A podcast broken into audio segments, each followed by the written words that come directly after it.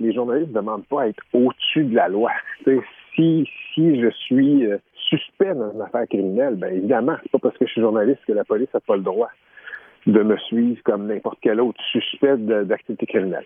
Ce que les journalistes revendiquent partout dans le monde, dans le monde libre, mettons, c'est qu'il y ait une considération pour le travail qu'on fait euh, dans le cadre d'activités journalistiques. Moi, ce qui m'inquiète, c'est que comme ils l'ont fait, ils vont leur faire beaucoup trop tentant. Puis là, tu sais, on va mettre les choses en contexte. Je fais parfois des enquêtes, mais je ne suis pas un journaliste d'enquête. Si moi, ils me l'ont fait, imaginez à quel point ça peut être tentant de le faire pour des journalistes qui font de l'enquête au quotidien.